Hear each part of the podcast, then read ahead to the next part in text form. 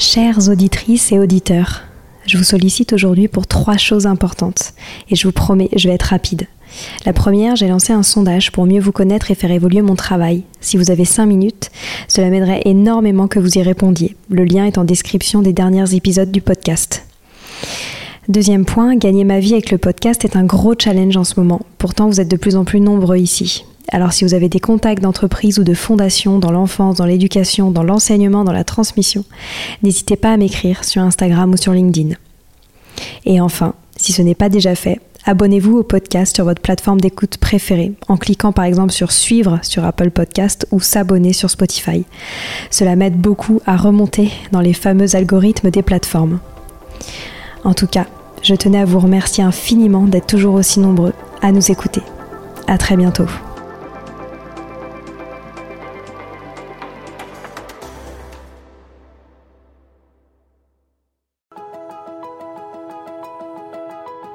Bonjour à tous, ici Stéphanie, c'est moi, et Sylvie Descleb pour un nouvel épisode du podcast Les adultes de demain.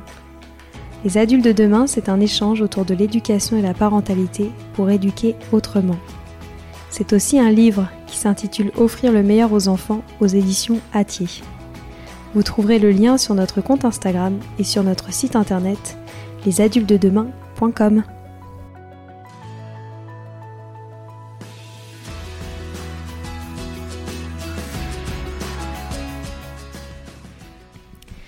Le numérique, c'est évidemment cette révolution que l'on ne peut plus nier lorsque l'on parle d'éducation. Dans cet épisode, je voulais que l'on parle du numérique en dehors du sujet des dangers du temps d'écran. J'ai eu la chance d'accueillir pour ça Oriane, la nouvelle figure à la tête d'EdTech France. On a parlé des usages heureux du numérique pour les enfants, des dernières solutions à suivre de près, mais aussi des inégalités numériques en France qui sont l'un des enjeux principaux du moment pour l'État. Je vous laisse entre de bonnes mains et je vous souhaite une bonne écoute. Bienvenue Oriane au micro des adultes de demain. Merci, bonjour. Alors tu es la déléguée générale d'EdTech France, qui est l'association qui fédère les entreprises et les acteurs qui rendent la technologie et l'innovation utiles à l'éducation. Mhm. Tu as développé un intérêt important pour le numérique éducatif puisqu'avant EdTech France, si je ne me trompe pas, tu as travaillé pour Open Classrooms qu'on connaît bien, qui est le grand site français pour la formation en ligne. Mais tu es aussi passé par Bercy en tant que conseillère du ministre en charge des impacts sociaux, territoriaux et environnementaux du numérique. Et pour ma première question, j'aimerais savoir qu'est-ce qui t'a tout de suite passionné euh, autour du numérique et de l'éducation pour en faire ta carrière? Euh, C'est une bonne question. Je pense que ce qui est intéressant dans le numérique, c'est que euh, c'est une transformation que l'on vit dans, nos, dans nos quotidiens et sur lequel on, dont on essaye de profiter, dont on essaye de, de limiter aussi les travers euh, et qu'on essaye de comprendre euh, en marchant. Euh, c'est quelque chose de, finalement de très euh, dynamique et puis qui nous qui nous englobe, qui nous entoure. Donc c'est, je trouve que euh, l'intérêt intellectuel est, est, présent. Pour moi, c'est politique le numérique. Je pense qu'on se trompe en pensant que c'est qu'une révolution technique ou technologique, c'est que des nouvelles machines ou des nouvelles solutions. Je pense que c'est bien plus large que ça. ça euh, le numérique aujourd'hui, ça redéfinit notre façon de nous euh, d'échanger, de nous voir, euh, de nous projeter dans, dans l'espace, d'apprendre, etc. Et donc voilà, cet enjeu politique de définir un numérique que nous souhaitons, qui serait plus ouvert, qui serait plus accessible, qui serait plus inclusif. moi, ça fait longtemps que je travaille dessus et je trouve ça passionnant. Et sur le numérique éducatif, je pense qu'on est on est vraiment au carrefour de cette dualité du numérique, à la fois euh, poison ou en tout cas euh, euh, quelque chose qui accélère un certain nombre d'inégalités ou de difficultés. Euh, on l'a vu très bien, j'ai travaillé sur ces sujets à, Bercy euh, en matière de, de, numérisation des démarches euh, administratives et des services publics. On l'a pensé, l'État l'a pensé au, au, moment où il l'a pensé il y a une dizaine d'années, de manière très descendante, en imaginant que parce que les, les démarches administratives allaient être euh, en, ligne et disponibles et que finalement les à la fois la connexion et les ordinateurs se, déployaient dans les foyers, euh, tout le monde y accéderait. Or, c'est évidemment pas le cas et, et cet enjeu de euh, d'accompagner, de former, de rassurer les, gens vis-à-vis de ces, ces nouveaux, nouveaux outils et nouvelles façons de faire, c'est essentiel. Et donc on a cette question dans le numérique éducatif aussi de, de du risque des écrans pour les enfants, du euh, de, de, de, de l'impact cognitif du numérique sur euh, sur nous euh, êtres humains. Et puis on a aussi cette formidable, euh, ces formidables opportunités que portent notamment les, les EdTech. Tu le disais sur Open Classroom, c'est très vrai sur Open Classroom parce que c'est c'est un outil qui rend, qui démocratise, qui rend accessible la formation en ligne sur des métiers pour lesquels on peut avoir des, des certificats, des diplômes, euh, et quand bien même on peut, par exemple, être éloigné de centres de formation, ou quand bien même on est, euh, euh on a des contraintes euh, personnelles à, à, à, gérer ou auxquelles il faut faire face, ou quand bien même on veut euh, se reconvertir ou on n'a pas une carrière linéaire. C'est des opportunités. Hein, le, numérique rend la formation professionnelle accessible. c'est pareil sur le numérique éducatif scolaire. Euh, et je pense qu'on aura l'occasion d'en reparler. Euh, énormément de solutions numériques qui sont déployées dans les écoles, hors des écoles, pour les enseignants, pour les élèves. Toute cette communauté éducative sont utiles. Euh, Aujourd'hui, elles ont fait euh, pour certaines leurs preuves. Et, et, et je pense qu'elles répondent à un certain nombre de euh, problèmes, euh, de besoins identifiés au niveau de l'éducation nationale et qui sont des enjeux essentiels pour aujourd'hui et pour demain. La question de la lutte contre le décrochage scolaire, la question de la réussite éducative, de la consolidation des savoirs fondamentaux. Euh, c'est voilà, c'est des, on a des solutions tech, on a des solutions numériques qui apportent des solutions euh, qui sont euh, très euh, efficaces et pour laquelle on, on, on enfin, qui sont uniques en fait. On n'a pas d'autres euh, solutions. Donc voilà, c'est à la fois cette passion pour l'objet politique qu'est le numérique et puis cette euh, cette volonté aussi de travailler à limiter d'un côté euh, ces, impacts ou ces inégalités euh, qui provoquent et d'un autre côté d'essayer de d'accélérer, de, de, de, développer, de, de massifier les opportunités qu'ils portent. Tu as parlé justement euh, dans cette première réponse euh, du risque dont on parle beaucoup euh, par rapport au numérique et notamment l'usage des écrans. Moi, j'ai l'impression maintenant que pour le numérique, c'est un peu le seul sujet dont on parle beaucoup. C'est les dangers et les écrans et les enfants. Qu'est-ce que tu en penses et on en est où sur ce sujet aujourd'hui en France? Alors, je partage ton constat. Je le déplore d'ailleurs. je pense qu'on est on a très récemment basculé dans une euh, vision finalement assez euh, noire et conservatrice du numérique. Euh, et en disant cela, je ne dis pas qu'il n'y a pas des sujets sur lesquels il faut réfléchir, qu'il n'y a pas des travaux scientifiques sur lesquels il faut s'appuyer pour objectiver les impacts du numérique et des écrans, pour objectiver aussi la les méthodes, la méthode par lesquelles, par laquelle on est le mieux à même de profiter de ces, solutions euh, sans abrutir les enfants. C'est un peu facile que de, ne penser que autour de, ces limites-là. Je pense que sur ces craintes ou ces, dangers, on a, un certain nombre d'études scientifiques qui ont été démontrées et qui montrent notamment que c'est c'est pas idéal d'avoir.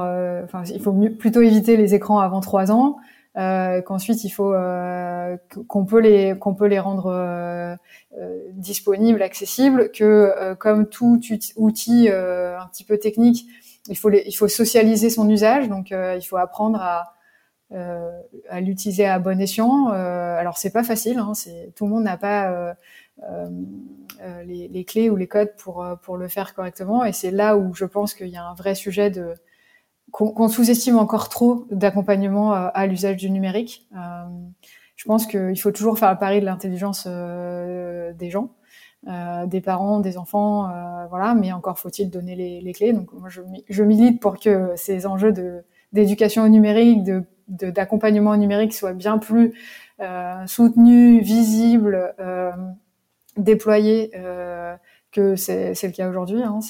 Aujourd'hui on, on, est encore je pense, assez hypocrite en la matière. On, a tendance à responsabiliser euh, et à jeter la, responsabilité sur des, parents et, ou sur des enseignants ou sur des solutions qui, se déploient. Mais euh, voilà, encore une fois, je pense que l'intelligence, euh, on, doit faire ce pari de l'intelligence. Hein, c'est aussi le, les démocraties, elles s'appuient sur le pari de l'intelligence collective individuelle et collective, parce que sinon on donnerait pas le droit de vote aux gens.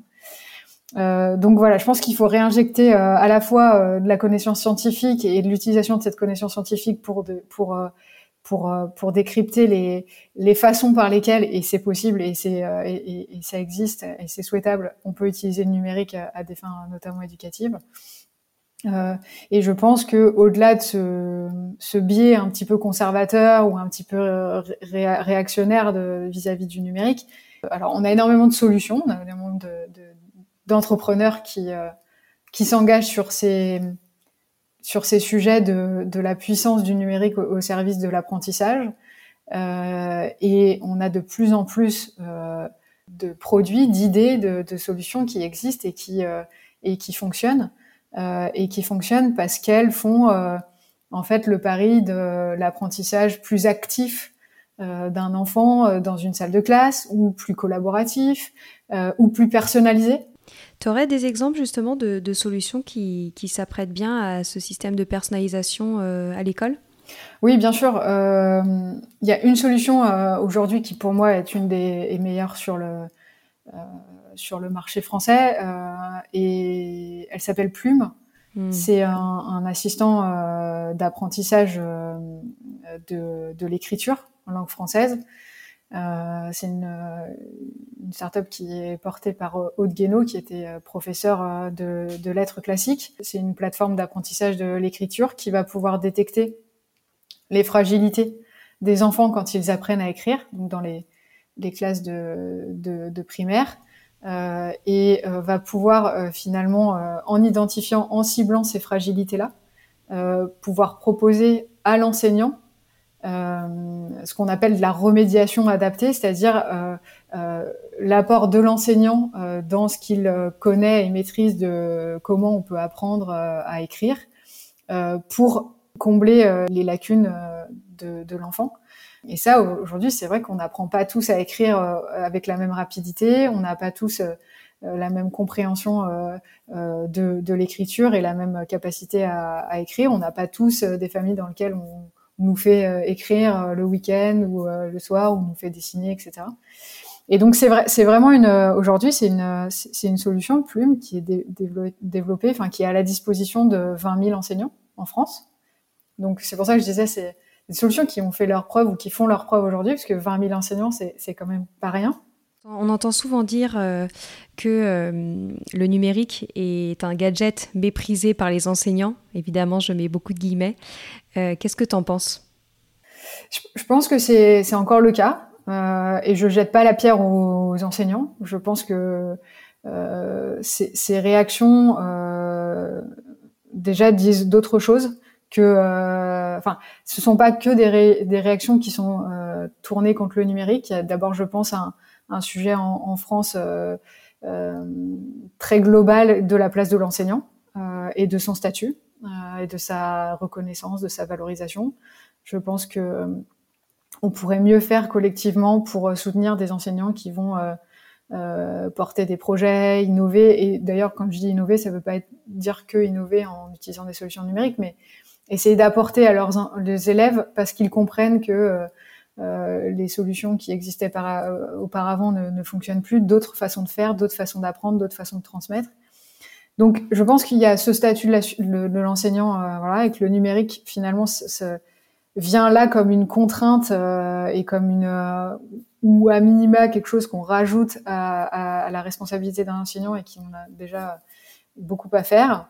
Après, je pense qu'il y a une des difficultés du numérique, j'en parlais euh, euh, récemment à, l'événement Ludovia, qui l'événement de rentrée de la, communauté éducative euh, numérique éducative en Ariège. La, la, difficulté avec, la, avec le numérique dans, pour les enseignants, c'est à la fois c'est un outil et c'est conçu comme tel quand on, on parle des tech, comme un manuel scolaire. C'est conçu comme un outil au service de leur pratique pédagogique. Euh, mais pour autant, ils ont très bien compris euh, et que euh, c'est aussi cette révolution qui nous dépasse et qui fait que, en fait, aujourd'hui, un enfant ou un adolescent, un élève va avoir accès et va pouvoir critiquer ou un peu challenger ce que le l'enseignant ou le professeur va dire en, en, temps réel parce qu'il va pouvoir confronter, rechercher, etc. C'est aussi un outil qui nous, enfin, c'est c'est un, un nouveau monde dans lequel on a accès à de l'information en continu, qui est pas forcément vérifiée, dont on doit apprendre à, à, comprendre les sources et à vérifier. Euh, donc, en fait, il comprend que c'est quelque chose de bien plus large et que c'est une révolution bien plus compliquée, qui questionne même le métier d'enseignant au sens où c'est un un métier de savoir acquis, donc de finalement un peu de stock acquis de savoir à transmettre, alors qu'on vit de plus en plus dans un monde de flux, de temps réel, d'informations, etc. Et avec un, avec un, avec euh, comment dire une, euh, euh, un mélange un peu flou de qu'est-ce qui est du savoir, qu'est-ce qui est de l'information et qu'est-ce qui est de la donnée. On a tendance un peu à confondre tout cela, alors que lui, il est historiquement propriétaire d'un savoir qu'il va transmettre. Euh, et donc voilà, je, pense que euh, la, la, réaction euh, parfois un peu viscérale ou, compliquée de, du, des enseignants, elle est due à la fois à la question de leur statut et ça nous dépasse. C'est pas c'est pas nous EdTech qui allons régler ce problème-là. Euh, à, à, cette dichotomie du numérique outil à leur service, mais aussi révolution, euh, qui les questionne dans leur positionnement, dans leur euh, pratique pédagogique, etc. et puis après, je pense que dernier dernier point, je pense qu'il y a un enjeu majeur euh, de, la formation euh, des enseignants. Il y a beaucoup de choses hein, qui sont portées par le réseau Canopé à ce sujet. Nous, on est très en soutien et très en lien avec le réseau Canopé. On pense que c'est la, mission de, cet établissement public, elle est centrale. mais il y a encore beaucoup de choses à faire en la matière. souvent, le, euh, la, la, réaction d'opposition, c'est une réaction d'opposition qui se nourrit en partie du fait qu'on n'est pas euh, rassuré vis-à-vis de notre capacité à s'en servir et à s'en servir bien, etc. Donc voilà, je pense qu'il y a vraiment ces trois. Et puis après, il y a des oppositions de principe, euh, mais mais ça, à la limite, c'est comme ça. Moi, je, je l'ai vu sur les. Il y a, y, a, y, a des, y a des sondages en France, il y a des données en France qui montrent qu'il a des, des Français, des personnes souhaitent être déconnectés mais ce sont des choix politiques citoyens. Euh, et donc, il y a sans doute des enseignants euh, qui font ce choix-là ou qui, qui s'opposent euh, euh, au-delà de ces trois, au-delà de la formation, au-delà de, leur, statut et au-delà de euh, cette, cette, cette, un peu cette difficulté de positionnement qu'ils peuvent avoir sur, dans la révolution numérique, qui vont s'opposer de fait parce qu'ils sont contre le numérique. Et alors, à la limite, ça, nous, ça, moi, ça me dépasse et, et, et c'est à respecter, en fait. Bien sûr. Alors là, on a beaucoup parlé euh, du milieu scolaire. Euh, qu'en est-il des parents? Euh, Parce qu'on l'a mentionné au début, c'est vrai que sur le sujet des parents, moi j'ai l'impression que la principale inquiétude et le principal enjeu sur le numérique, c'est le temps d'écran des enfants. Qu'est-ce que les parents peuvent retirer du numérique dans ce, ce qu'est l'éducation à la maison? Et ce qu'il y a des moyens pour euh, rester à jour sur euh, les bonnes techniques à utiliser, le bon numérique à utiliser à la maison avec ses enfants. Oui, alors c'est marrant parce qu'il y avait un article dans Le Monde cet été qui disait euh, tous ces parents qui critiquent leurs enfants sur les écrans, alors que eux-mêmes ont des pratiques très, enfin, très, très importantes du numérique et d'ailleurs montrent l'exemple finalement à leur enfant. Il y a beaucoup de psychologues qui ont travaillé sur le fait que euh, les enfants et notamment les petits, s'ils étaient euh, attirés par les écrans, c'est parce qu'en fait, ils reproduisaient les gestes euh, de leurs parents qui étaient connectés de manière fréquente, régulière, voire excessive. Il y a des solutions qui existent, notamment de, de tech, qui existent pour pour mieux connecter les les parents aux, enseignants et à, à l'activité éducative de leurs enfants. Euh, il y a des, solutions, des plateformes. Je pense par exemple à Classly qui est porté par Classrooms, qui est aujourd'hui un, des leaders euh, français de justement de la simplification du lien euh, entre euh, enseignants et, parents d'élèves. C'est central quand on sait que l'implication des parents est un des facteurs majeurs de réussite éducative.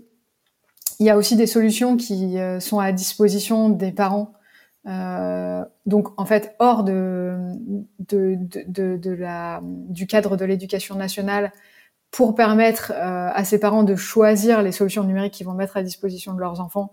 alors soit pour compléter euh, l'apprentissage qu'ils vont avoir, euh, ces enfants vont avoir à, à l'école.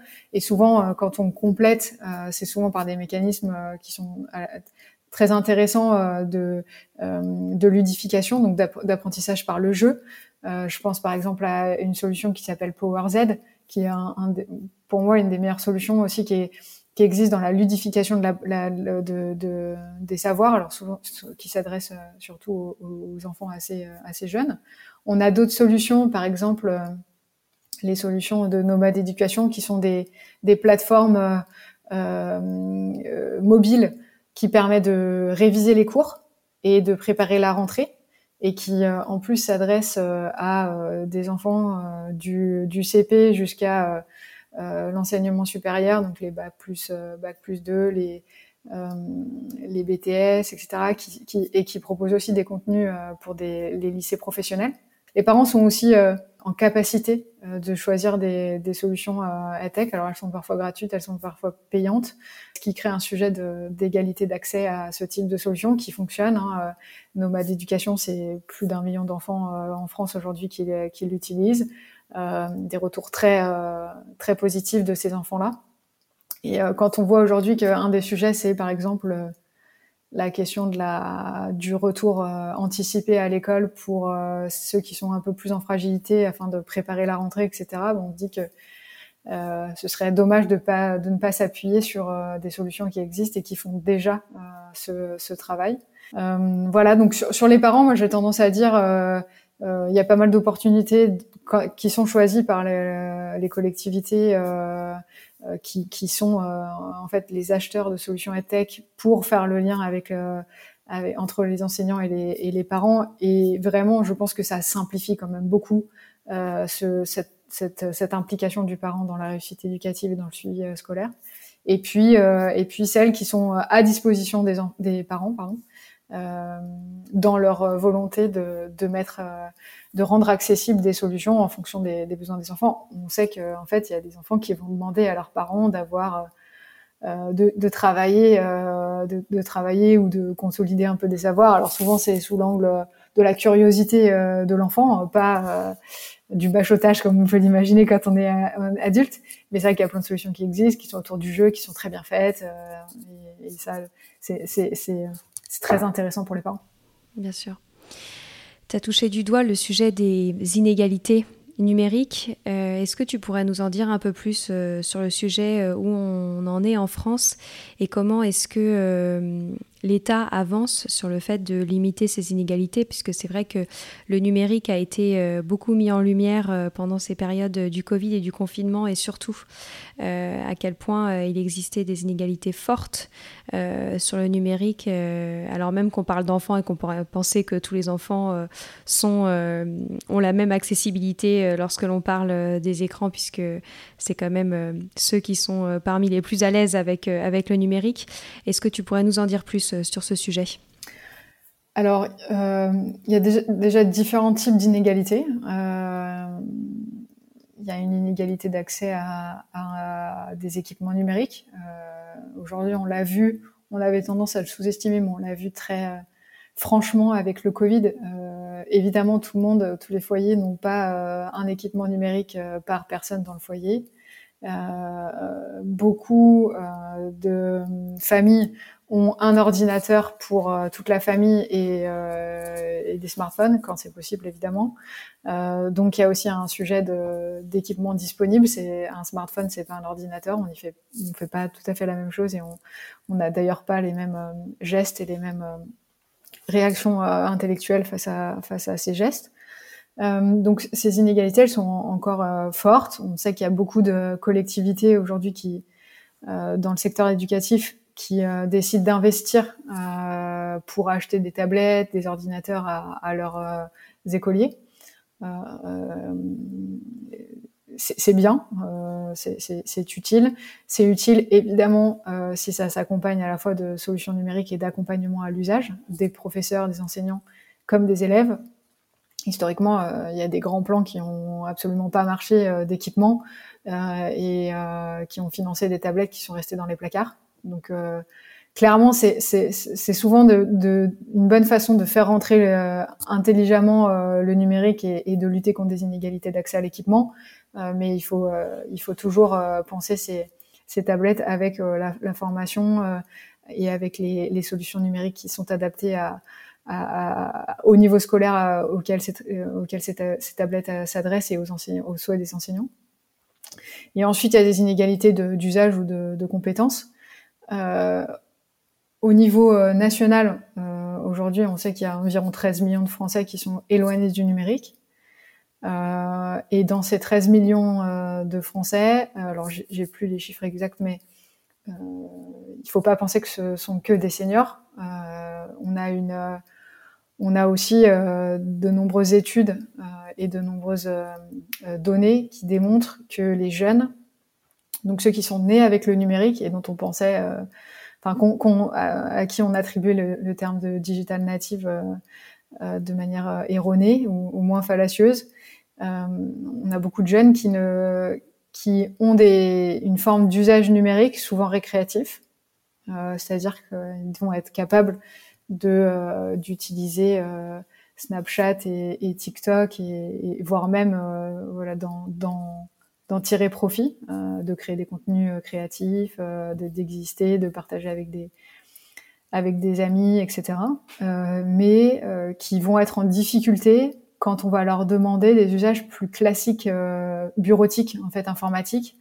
par exemple, faire un CV en ligne, par exemple, euh, euh, avoir un mail et euh, écrire un mail, faire du traitement de texte, etc.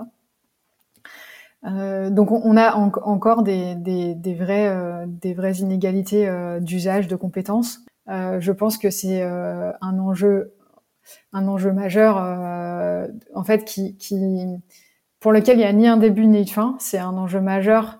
C'est, en fait, c'est comme quand on a créé on a créé des routes et des, et, et, des voitures euh, qu'on a dit aux gens, bah en fait à partir du moment où vous avez le permis de conduire, euh, vous pouvez rouler sur ces, et, et ce, ce, ce, permis de conduire, ça donne confiance aux autres utilisateurs euh, pour euh, utiliser collectivement euh, une, une route, une, une autoroute. Bah, en fait, on a créé le moniteur d'auto-école. Et moi, je pense qu'en fait, aujourd'hui, on, on, a besoin des, des moniteurs d'auto-école de, de, cette société numérique. On va bientôt devoir se quitter. J'aimerais quand même que tu nous parles d'EdTech France. Euh, quelle en est sa mission et quels sont euh, les gros chantiers euh, pour vous pour la rentrée? Oui, alors EdTech France, c'est une, une, association de filières classique, euh, comme il en existe euh, sur beaucoup de secteurs professionnels. Donc moi, je, ça, ça regroupe 460 entreprises EdTech françaises qui déploient des solutions, euh, donc en fait qui vont utiliser la, puissance du numérique pour euh, améliorer l'éducation euh, à l'école, donc euh, dans, dans, dans, le scolaire, dans l'enseignement supérieur, que ce soit dans les grandes écoles, les universités, etc. Et euh, dans la formation professionnelle tout au long de la vie. On a parlé d'Open Classrooms notamment. et donc moi, mon, mon rôle et le rôle d'EdTech France, il est double. c'est de représenter les intérêts de la filière euh, ce sont euh, des entreprises dont les solutions sont très en adhérence, on l'a vu notamment sur les questions d'éducation nationale avec les politiques publiques. Et donc, c'est normal, c'est habituel euh, et c'est euh, important euh, que j'ai des contacts, nous ayons des contacts réguliers avec les ministères qui sont en charge de déployer des politiques publiques, les financer, soutenir aussi des, des, des, écosystèmes qui, qui, produisent des solutions comme, comme le nôtre. Euh, et puis j'ai un rôle qui est plus orienté vers la filière en tant que telle, les entreprises en tant que telles. Euh, c'est une filière, donc on l'a dit, qui a qui, qui, a très fortement grossi euh, après le, enfin pendant le Covid et, après le Covid, puisqu'il y a eu un euh, à la fois une compréhension et une situation euh, un peu subie de, de toute façon il faut faire par le numérique, qui a aujourd'hui des, des solutions qui ont fait leur preuve, qui a une forme de maturité, mais comme beaucoup d'autres secteurs de la tech, qui a subi aussi un certain forme de ralentissement dans les investissements, etc. Et donc qui a besoin de consolidation. Euh, et donc moi, je travaille aussi à outiller euh, euh, en, en, facilitant par exemple la présence des tech à des événements euh, nationaux ou internationaux dans lesquels ils peuvent elles peuvent vendre leurs solutions ou promouvoir leurs activités, de mettre en connexion avec des partenaires institutionnels qui peuvent les soutenir, de mettre en connexion les tech entre elles pour qu'elles puissent monter peut-être des solutions un peu plus d'envergure en, en, travaillant en, consortium. Voilà, donc je, je, travaille à faire en sorte que cette, cette filière, elle joue, qui joue un rôle central d'ailleurs hein, sur sur le défi des compétences, de la compétitivité du pays et de la souveraineté euh, numérique, euh, soit la plus mature, la plus solide et la plus entendue euh, possible. Génial. Et eh ben, c'est top et bravo pour tout ce travail. On mettra les liens en description du podcast pour tous ceux qui souhaitent avoir les actualités d'EdTech France. Je suppose que vous avez un, site internet pour retrouver toutes les solutions que vous soutenez. merci beaucoup, Oriane, et à très bientôt. Merci à vous.